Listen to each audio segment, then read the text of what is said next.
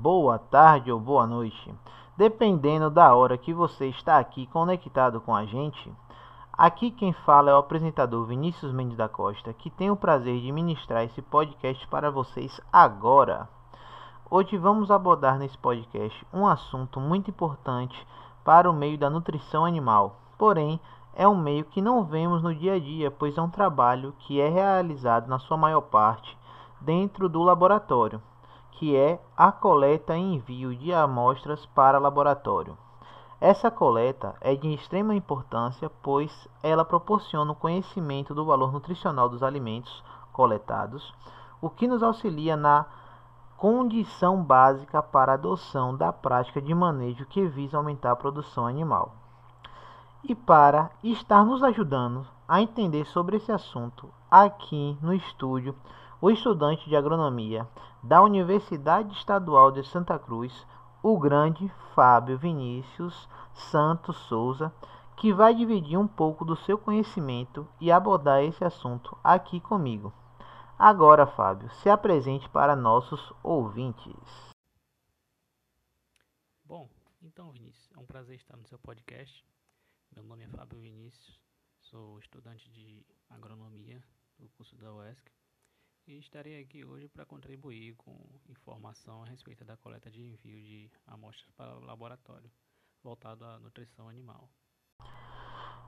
Agora que todos já estão devidamente apresentados, vamos começar a abordar o assunto.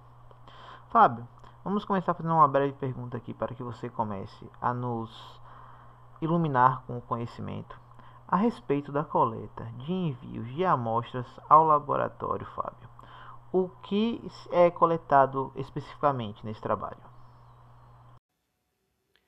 Bom, Vinícius, voltado para esse segmento na área de nutrição animal, nós coletamos forrageiras, que é pastagem em campos nativos onde os animais se alimentam, silagens, fenos e palhas, basicamente isso. Fábio, você poderia falar um pouco mais sobre como é essa coleta e de cada uma dessas amostras que você citou, para entendermos melhor como é esse procedimento, por favor? Claro, sem sombra de dúvidas. Bom, é, no caso das, fora, das forrageiras, bom, deve-se demarcar a área que será amostrada, coletar de 5 a 20 subamostras, abrangendo toda a área que deverá ser coletada coletar a amostragem a parte da vegetação que será consumida pelo animal, é, ou seja, a parte superior da planta, que corresponde mais ou menos a 50% da altura do pasto. Né? E o corte deve ser feito com a mão ou, se necessário, com um objeto cortante, como tesoura, tesoura de esquilar, faca, bisturi. No campo você sabe como é. O que tiver de material cortante para poder retirar essa amostra e aí, bom, em seguida misturar as, as subamostras até tornar-se uma única amostra homogênea. E após retirar aproximadamente 1 kg representativo dessa amostra, embalar em sacos plásticos bem fechados, preferencialmente sem ar, e enviar ao laboratório. Se possível, remeter a amostra em menos de 24 horas. E caso não seja possível, a amostra deverá ser congelada até o momento do envio. Na identificação da amostra deve constar o tipo de forragem que está sendo enviada, a sua fase fenológica, se é planta inteira ou somente as folhas, data e local da coleta. E já no, já no caso das silagens, a, a amostra deve ser feita preferencialmente após a abertura do silo. É, as amostras devem ser coletadas de vários pontos da frente do, do, de corte quando a fermentação já estiver estabilizada, ou seja, quando o silo já estiver frio é, coletar cerca de 10 subamostras, desprezando uma fatia de cerca de 15 centímetros no sentido vertical para evitar coleta de material exposto ao, ao ar e à luz. É, a quantidade deve ser enviada para, amostra, para análise deve ser em torno de 3 a 4 kg de silagem. As amostras devem ser embaladas em sacos plásticos ou vidros e destes deve ser retirado totalmente o ar. Bom, Após conservar na geladeira ou congelar mais ou menos menos 5 a menos 10 graus Celsius e enviar o mais rápido e depressa possível ao laboratório, preferencialmente acondicionado dentro de uma caixa de isopor. E aí, depois de 30 a 40 dias de consumo dessa silagem, deverá ser realizada uma nova amostragem, principalmente se o ciclo for feito com vários cortes realizados em datas diferentes, e levar mais uma semana para ser confeccionado. E já na identificação, deve constar o tipo de material ensilado, é, a espécie ou híbrido, se foi adicionado aditivo e o tipo que foi adicionado, se é inoculado ou não, a data da coleta e a procedência. E para os fe o feno e, palha e palhas, bom, é necessário que, no caso da amostragem de fenos e, palha e palhas, é, utilize um instrumento semelhante a uma pua adaptada a um cano de ponta cortante. No caso de não possuir equipamento, deve-se abrir o fardo ao meio e tirar uma fatia com a mão mesmo. O número de amostras varia com o número de fardos que o produtor possui. De 1 a 10, é recomendável retirar uma amostra de cada fardo. No caso de o produtor possuir mais de 10 fardos, aí a amostragem deve abranger no mínimo 10 fardos. Neste caso, deve-se observar a homogeneidade dos lotes a serem amostrados a fim de se obter uma amostra que represente o alimento que será analisado. Já o procedimento é, baseia-se em retirar as subamostras de acordo com o número de fardos, homogeneizar e fazer uma amostra composta com aproximadamente 1 kg. Colocar as amostras em sacos de papel para enviar ao laboratório, identificar o tipo de amostras, o tempo de armazenagem, a idade da planta ao corte, se houver esse registro, né? A espécie forrageira, a data da coleta e a procedência. Rapaz, é coisa, viu? Como podemos ver, tem vários processos e passos a serem seguidos.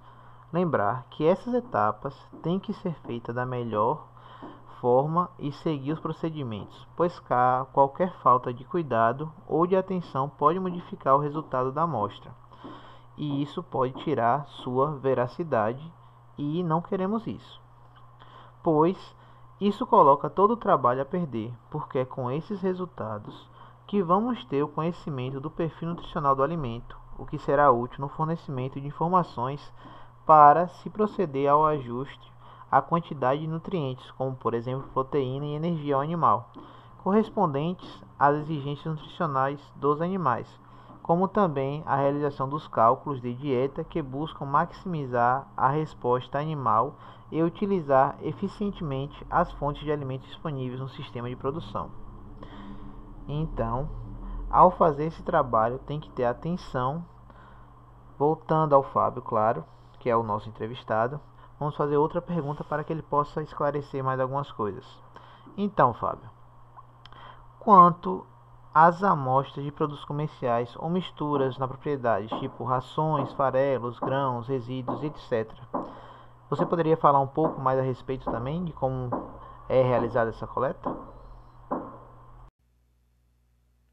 Pois é, Vinícius, é muita coisa mesmo, bastante coisa. Mas em relação à sua pergunta, é, bom, então, é, esses tipos de produtos podem ser armazenados a granel ou ensacados, e a forma de armazenamento deve ser levada em conta na hora da amostragem para o envio do laboratório de nutrição animal. Bom, as amostras a granel, nesse caso, recomenda-se que tomem cerca de 6 amostras de 100 gramas cada para cada tonelada de alimento. É, já as amostras em sacos, considerar a possibilidade de segregação de partículas, por isso, Deve-se amostrar os sacos no sentido diagonal, sendo que a quantidade amostrada é a mesma usada para alimentos a granel. E quando se tratar de grandes quantidades, coletar uma sobreamostra a cada tonelada do produto. E caso o material não tenha sido moído, não é apropriado coletar amostras na saída do moinho. É, Deve-se misturar as, sub as subamostras coletadas e retirar uma amostra única, que deve ter aproximadamente por volta de 1 kg é, e embalar a amostra em sacos plásticos límpidos, limpos e enviar ao laboratório. Na identificação do material a ser enviado deverá constar o tipo do produto, a procedência, o tempo e as condições de armazenagem. Interessante.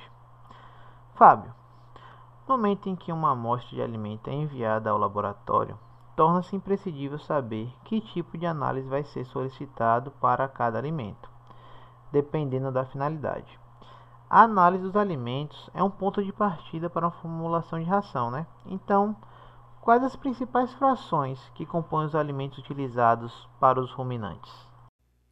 É, então, meu caro amigo Vinícius, Quanto às frações, é, são elas proteína bruta, extrato etéreo, extrato não nitrogenado, fibra bruta, material mineral cinzas, matéria seca, fibra de detergente neutro, fibra de detergente ácido e digestibilidade. E para a determinação dessas frações, os métodos mais utilizados são basicamente três, que é a análise aproximativa de Wendt, o método de Goering e Van Suest e a digestibilidade in vitro da matéria seca e da matéria orgânica de Tyler Terry, é, de 1963. Você disse que três métodos são utilizados para a determinação dessas frações que compõem os alimentos. Por que não enriquece esse podcast falando a respeito de cada um deles, por favor? Então, posso sim falar sobre cada um deles. Vou começar pelo método de Wend, que foi desenvolvido por Stolman e Henneberg em 1860 e 1864. Bom, este método é o mais utilizado e separa o alimento em frações que contêm substâncias que apresentam alguma propriedade em comum, que permite análises químicas do grupo. Logo, não é uma análise de nutrientes dos alimentos. O significado nutritivo de cada uma das frações não é muito claro exatamente porque cada fração é uma combinação de substâncias das quais algumas são nutrientes e outras não têm nenhum significado nutritivo. No método de análise aproximativa de Wendt, são determinadas seis grandes componentes químicos dos alimentos forrageiros, que são eles: matéria seca, matéria mineral ou cinzas, proteína bruta, extrato etéreo, fibra bruta e extrato não nitrogenado. E o que seriam essas grandes, essas seis grandes componentes? Bom, a determinação da matéria seca é o ponto de partida da análise dos alimentos e de grande importância uma vez que a preservação do alimento pode depender do teor de umidade presente no material e, além disso, quando se compara ao valor nutritivo de dois ou mais alimentos, temos que levar em consideração os respectivos teores de matéria seca. Já a porcentagem de matéria mineral ou cinzas fornece uma indicação da riqueza em minerais da amostra, principalmente no caso de alimentos de origem animal, como farinha de osso permitindo uma estimativa de teor de cinzas, e por diferença de 100, a quantidade de matéria orgânica. Já o termo proteína bruta envolve um grande grupo de substâncias com estruturas semelhantes, porém com funções fisiológicas muito diferentes. O percentual de proteína bruta presente nos alimentos nos fornece uma ideia do valor nutritivo destes. E o extrato etéreo envolve principalmente as substâncias da, de natureza lipídica, extraídos dos alimentos pelo uso de solventes orgânicos, orgânicos como o éter.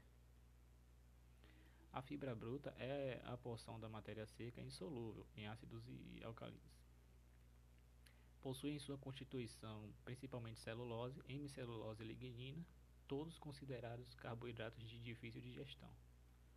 E o extrato etéreo é obtido por diferença, subtraindo-se de 100 os níveis de percentuais dos demais componentes, como matéria seca, proteína bruta, extrato etéreo, fibra bruta e cinza ou matéria mineral.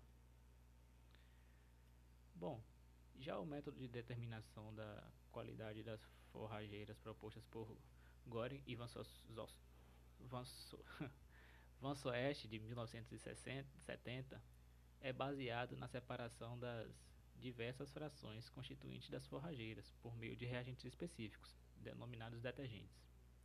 A partir de uma amostra de alimento, a matéria seca é, di é, dividida em conteúdo celular, que é a fração solúvel da célula vegetal, e a parede celular, que é a fração insolúvel. Bom, a fibra de detergente neutro, mais conhecida como FDN, também chamada de parede celular, corresponde à parte da forragem que é insolúvel no detergente neutro. É constituída basicamente de celulose hemicelulose, lignina, sílica e proteína lignificada. E a fibra detergente ácido, conhecida como FDA, é a porção menos digerível da parede celular das forrageiras pelos microorganismos do rumen. É constituída na sua quase totalidade por lignina e celulose. E já a digestibilidade refere-se à fração do alimento aparentemente aproveitada pelo animal, ou seja, a diferença entre, entre a quantidade ingerida e a excretada nas fezes. independentemente da quantidade de alimento ingerido. Somente será aproveitado pelo animal a porção efetiva, efetivamente digerida. A determinação da digestibilidade é indispensável para o conhecimento do valor nutritivo de um alimento. Até hoje, a digestibilidade vem sendo largamente utilizada na avaliação de forrageiras usadas na alimentação de ruminantes e de concentrados fornecidos para monogástricos. E dentre os, os métodos de avaliação de digestibilidade temos é, a digestibilidade in vitro da matéria seca. O princípio deste, e já o princípio desse método consiste em deixar a amostra de alimentos em contato com o conteúdo do rime, no interior de um tubo de ensaio, onde se tenta reproduzir as condições predominantes no rumo dos animais, com presença de micro-organismos, anaerobiose, temperatura de cerca de 39 graus Celsius, solução de saliva artificial e um pH em torno de 6,9 por, aproxima, por 48 horas. E após é, realiza, é realizada a adição de pepsina e ácido clorídrico, e as amostras são mantidas por mais 48 horas. Logo a seguir é feita a filtração, é, recuperando-se o material residual, ou seja, a fração que não sofreu digestão. É, por diferença de 100, calcula-se a fração digerível da amostra. Existem também outros métodos de determinação de, de digestibilidade, e são eles é, a técnica em vivo, que a princípio é, os ensaios em vivo envolvendo produção animal e digestibilidade são os métodos mais adequados para determinar a digestibilidade dos alimentos utilizados na nutrição dos ruminantes. No entanto, a técnica em vivo apresenta limitações quanto à avaliação simultânea de um grande número de alimentos, requer considerável uso de animais, muita mão de obra, tempo e tem alto custo financeiro. Tem a técnica in situ, que consiste em determinar o desaparecimento de componentes de amostra de alimentos acondicionados em sacos de nylon ou outro material sintético e incubados no rumen por períodos variáveis. Por fim, temos a técnica in vitro semiautomática de produção de gases. E nos últimos anos, a técnica de degradabilidade in situ vem sendo substituída pela técnica in vitro, de produção de gases. Essas técnicas são capazes de simular o ambiente ruminal e a digestão enzimática, além de descrever a cinética de fermentação ruminal e estimar o consumo. Dessa forma, elas têm se tornado uma opção para os estudos de forrageira, Vinícius. Rapaz, o tempo passa que a gente nem vê, né, galera? Infelizmente, o nosso tempo aqui é curto, então temos que encerrar esse podcast, infelizmente mas não antes sem agradecer. Então, Fábio, muito obrigado pelo seu tempo, a disposição para estar aqui com a gente, ajudando no aprendizado, entendimento desse assunto tão importante para a nutrição animal. Lembrar a vocês, ouvintes, que isso é só uma prévia desse assunto tão amplo que aborda todas as formas e procedimentos para se coletar os materiais para estudos, passando por todas as vias, como propriedade, galpão, transporte e consumidor. Tudo isso para que o produto ou dieta seja adequada para o animal, seja administrada da melhor forma, para que o animal tenha o melhor rendimento possível. Para aqueles que se interessarem mais pelo assunto, pode estar consultando materiais como artigos científicos, livros ou até mesmo consultar seus professores para maiores entendimentos. Os estudantes da Universidade Estadual de Santa Cruz podem estar consultando o professor José Augusto Gomes Azevedo, que ministra a matéria de nutrição animal na universidade. No mais, agradeço a vocês por estarem aqui com a gente e mais uma vez agradeço ao estudante de agronomia Fábio Santos Souza por emprestar o pouco do seu tempo para abordar esse assunto. Fábio, muito obrigado mais uma vez e gente, obrigado, até a próxima. Espero vocês aqui no próximo podcast.